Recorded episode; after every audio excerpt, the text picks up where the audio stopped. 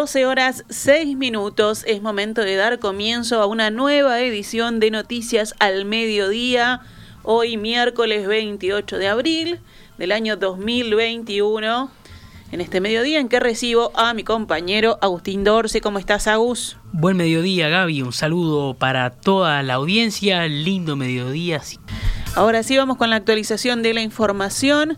El presidente Luis Lacalle Pou convocó para hoy miércoles a su gabinete para evaluar el escenario epidemiológico y sobre todo definir un cronograma de retorno gradual a la presencialidad en las escuelas. El ministro de Educación y Cultura, Pablo da Silveira, y el presidente de la Administración Nacional de Educación Pública, la ANEP, Robert Silva, ya adelantaron el lunes que existe un cronograma tentativo de regreso escalonado a las aulas que empezará el lunes 3 de mayo para unas 450 escuelas rurales con menos de 20 alumnos si el Consejo de Ministros lo ratifica hoy.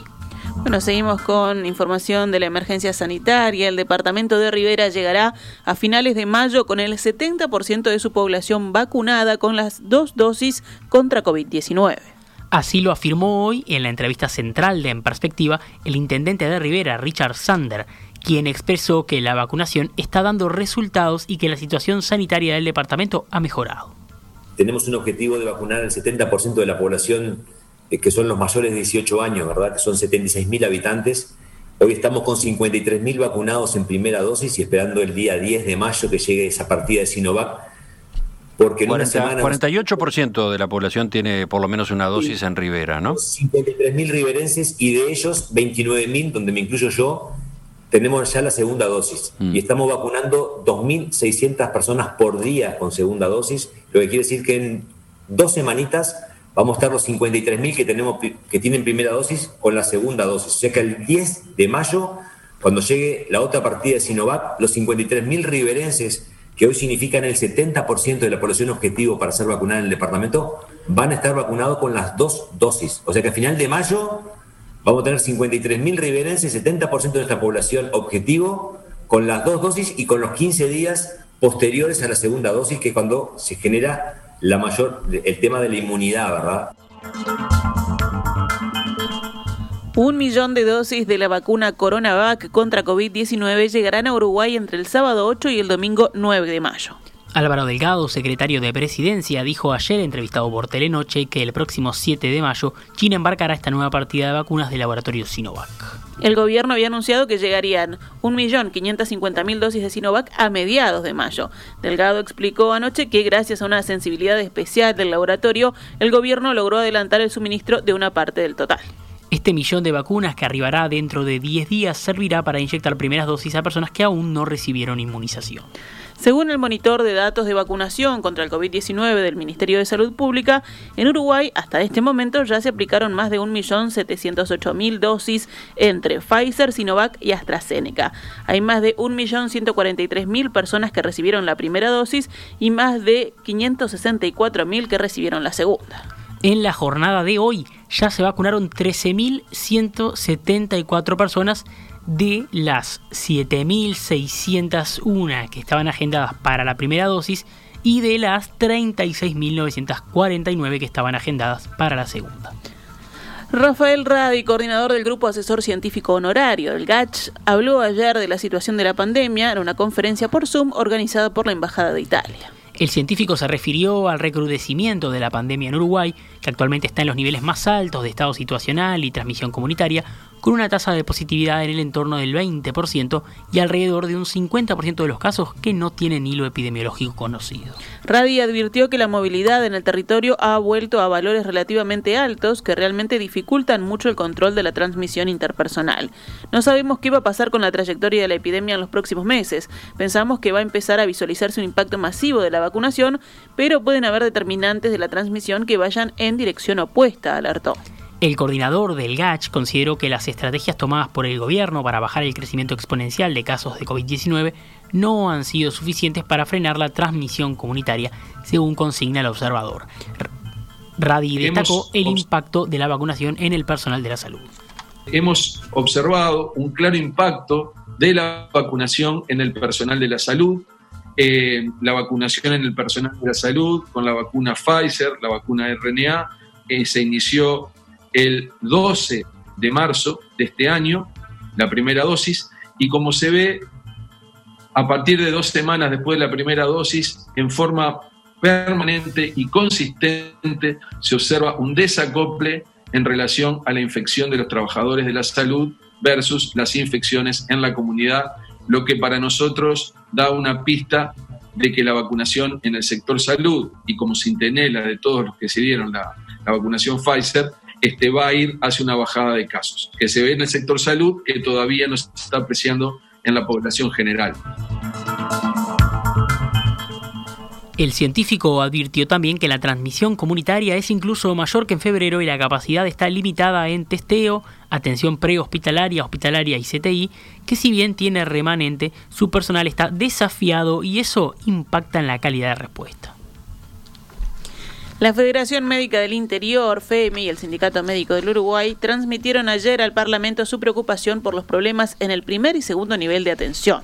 Según la doctora Patricia Nava, presidente de la FEMI, en los departamentos del interior se ha visto desbordado el seguimiento de pacientes debido a la falta de recursos humanos y también materiales en los centros de salud, lo que termina teniendo un impacto en el aumento de casos graves que ingresan a CTI donde se controla la mayor parte de la pandemia, cerca del 80-85% más, es en el primer nivel de atención, que para que la gente entienda es el médico eh, es el, o el médico de familia o el médico general que atiende en las policlínicas.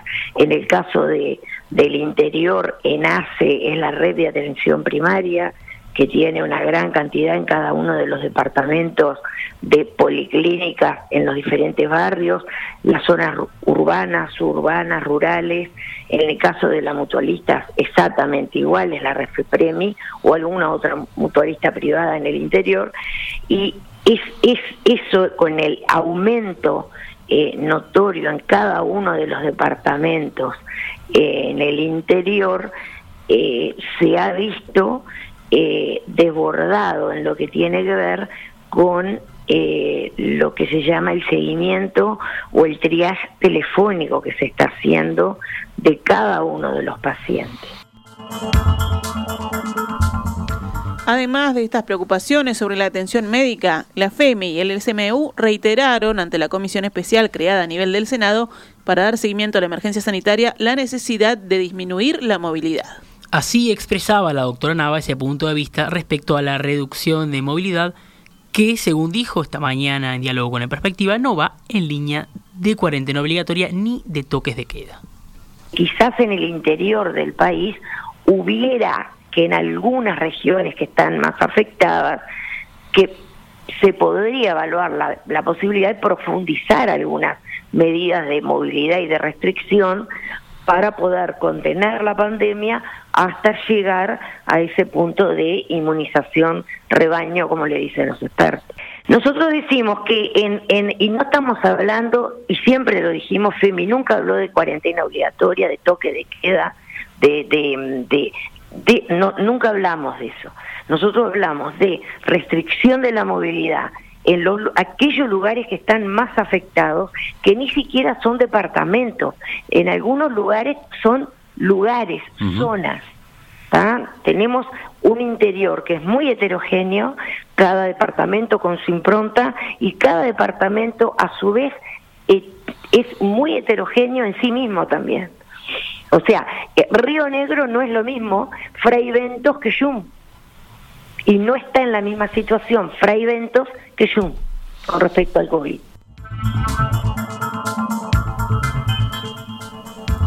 El Congreso de Intendentes definirá mañana jueves los criterios para distribuir 15.000 jornales solidarios que se pagarán a un sector de la población más afectada por la pandemia de COVID-19 a cambio de trabajo para los gobiernos departamentales. Esta mañana, en la entrevista central de En Perspectiva, el intendente de Rivera, Richard Sander, explicó cómo se prevé que sea el mecanismo de distribución de los jornales y valoró la iniciativa, en particular para su departamento, donde permitiría volver a trabajar a entre 400 y 500 riverenses. Ahora lo que falta es definir cómo se va a distribuir. Hay, habrían tres criterios, un, básico para todos, este, y después, bueno, por población y, desempleo. Serían un poco lo que manejaremos. Este, va a haber una, sectorial mañana por la mañana y ahí se va a poner el tema arriba de la mesa y bueno, esa definición va a ir al, anteproyecto. Este, pero empleo más, empleo menos por departamento, creo que lo importante acá es no perder de vista que van a ser 15.000 uruguayos que van a poder volver a trabajar, ¿verdad? Se habla de 9.000 empleos destruidos en los últimos meses. Eh, creo que es un, es un, momento importante, por más que no sea una cifra tan importante en, el volumen del sueldo, son quincenas de 12.500 de 12.500 pesos, quincenas de 12 días de trabajo, eh, pero, pero es importante, para mi departamento especialmente va a ser muy importante, por acá tenemos eh, un, desempleo diferente, ¿verdad? Acá nuestra economía formal tiene, una característica especial de lo comercial y después tenemos mucho, mucho empleo informal que viven en el entorno de esos turistas que llegaban, hoy no están llegando, ¿verdad? Este, que llegaban y que, bueno, que el que cuidaba el coche, que limpiaba el coche, el que vendía la torta frita, el que vendía el frankfurter. Recordemos que la mesa del Congreso de Intendentes, integrada por el nacionalista Carmelo Vidalín de Durazno, Sander de Rivera y el Frente Amplista Andrés Lima de Salto, dio ayer el visto bueno a la propuesta en una reunión con el secretario de Presidencia Álvaro Delgado. El programa de jornales que requiere ser aprobada por ley apunta a personas de 18 a 65 años sin vínculo laboral ni cobertura de BPS. El subsecretario de la Oficina de Planeamiento y Presupuesto, José Luis Falero, dijo a la diaria que el plan costará aproximadamente 26 millones de dólares y que se financiará a través del Fondo Coronavirus, que también se hará cargo de la cobertura médica de los beneficiarios. 12 horas 18 minutos, vamos con otros temas del panorama nacional. El Ministerio de Relaciones Exteriores decidió iniciar un sumario administrativo a tres trabajadores por la compra de 10 engrampadoras por cerca de 4 mil dólares. Tras la investigación administrativa, Cancillería decidió iniciar el sumario porque entiende que no hubo idoneidad en el manejo de los recursos basado en el decreto del Ejecutivo de marzo de 2020 que reducía en un 15% la ejecución presupuestal, según informó Desayunos Informales de Canal 12. Sin embargo, la Asociación de Funcionarios del Ministerio de Relaciones Exteriores entiende que se trata de una persecución política y mediática sin antecedentes que el Ministerio desconoce los resultados de las investigaciones administrativas y carece de elementos que determinen actos o hechos irregulares. La investigación arrojó que no existieron actos y o hechos irregulares o ilícitos que comprometan a los funcionarios en cuestión dentro del desempeño de sus funciones, es lo que dice el sindicato en una carta dirigida al canciller Francisco Bustillo, a la que accedió el diario El Observador. El documento agrega que los tres funcionarios trabajan en Cancillería desde hace más de 20 años y que han desempeñado tareas para todos los partidos políticos. La carta explica que la administración solicita a los funcionarios que realicen compras con anticipación y que en ese contexto realizaron la compra de las engrampadoras eléctricas con un 10% de descuento respecto a su costo inicial. De las 10 engrampadoras en cuestión, cuatro fueron solicitadas por la Dirección de Asuntos Consulares para las oficinas de legalización y apostilla del Centro de Atención Ciudadana y una para la Dirección de Acuerdos, quedando cinco engrampadoras de repuesto por cualquier inconveniente o decisión de extender los servicios que allí se brindan, es lo que detalla el texto. El sindicato también hace referencia a las declaraciones de Bustillo sobre este tema en el que, según entienden los trabajadores, sugirió la culpabilidad de los funcionarios en cuestión. Creemos firmemente que en este procedimiento de sumario administrativo han habido incongruencias y los funcionarios en cuestión vieron afectada su dignidad y su honradez, agrega. El expresidente José Mujica fue sometido anoche con éxito a un procedimiento endoscópico y quedará en observación un par de días en el Sanatorio Casmo para la realización de estudios. La intervención finalizó anoche sobre las 22.30, tras lo cual la médica personal de Mujica, Raquel Panone, dijo al diario El Observador que el estado del paciente, de 85 años de edad, es bueno. Mujica fue internado ayer al mediodía ante la sospecha de que tuviera una espina de pescado en el esófago después de sufrir una molestia en esa zona durante una comida el lunes. La doctora Panone sostuvo que el cuerpo extraño seguro era un fragmento óseo pequeño de pescado que lastimó al pasar. En este momento, médicos se están brindando bueno, un nuevo informe de la situación de, de Mujica, de lo que estaremos informando en las próximas horas. 12 horas 21 minutos, cerramos con otras noticias. Un siniestro de tránsito fatal ocurrió en el kilómetro 24500 de la ruta interbalnearia. La Dirección Nacional de Policía Caminera confirmó que el accidente involucró a un ómnibus y a un motociclista. El hecho ocurrió próximo a la intersección de la Interbalnearia con Avenida Uruguay, minutos antes de las 8 de la mañana. El conductor de la moto ingresó al cruce para doblar a la izquierda y el chofer del ómnibus no habría visto al motociclista e impactó contra el rodado de manera frontal. El vehículo de gran porte pertenece a la empresa COPSA, una línea Montevideo.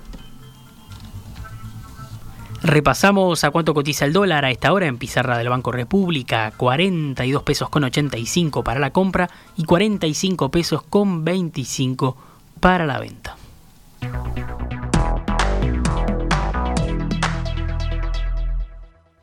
CX32 Radio Mundo, transmitiendo desde los 1170 kHz de su dial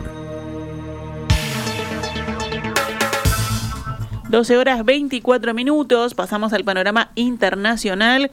La vacuna contra el coronavirus de Pfizer y BioNTech podría requerir una tercera dosis entre los nueve meses y el año de aplicada la segunda, según las estimaciones de Ugur Sahin, cofundador de la farmacéutica alemana BioNTech.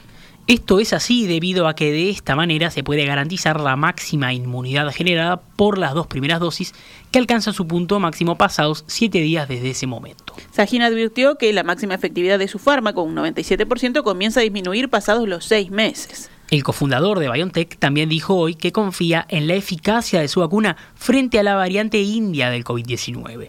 Aunque las pruebas todavía continúan, la variante india presenta mutaciones que ya hemos estudiado y contra las cuales nuestra vacuna actúa, lo que nos hace confiar, dijo Sahin en una rueda de prensa telemática. En Colombia, cientos de personas protestan hoy contra un proyecto de reforma tributaria promovido por el gobierno de Iván Duque en medio de un pico de contagios y muertes por COVID-19 en ese país.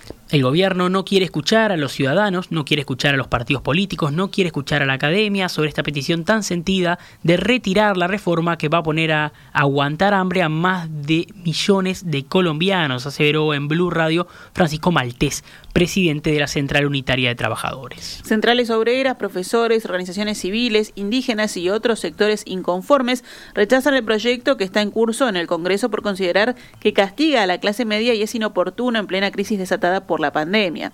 La nueva jornada de protesta fue convocada por el llamado Comité Nacional de Paro, que desde 2019 ha organizado numerosas movilizaciones para exigir un cambio de rumbo al gobierno. Pasamos ahora al panorama deportivo, destacando la participación de equipos uruguayos en torneos internacionales. Exactamente, Nacional, el Bolso juega esta noche por la segunda fecha de la fase de grupos de la Copa Libertadores y Montevideo City Torque hará lo mismo por Copa Sudamericana. Nacional recibe en el Gran Parque Central Atlético Nacional de Colombia a las 19 horas.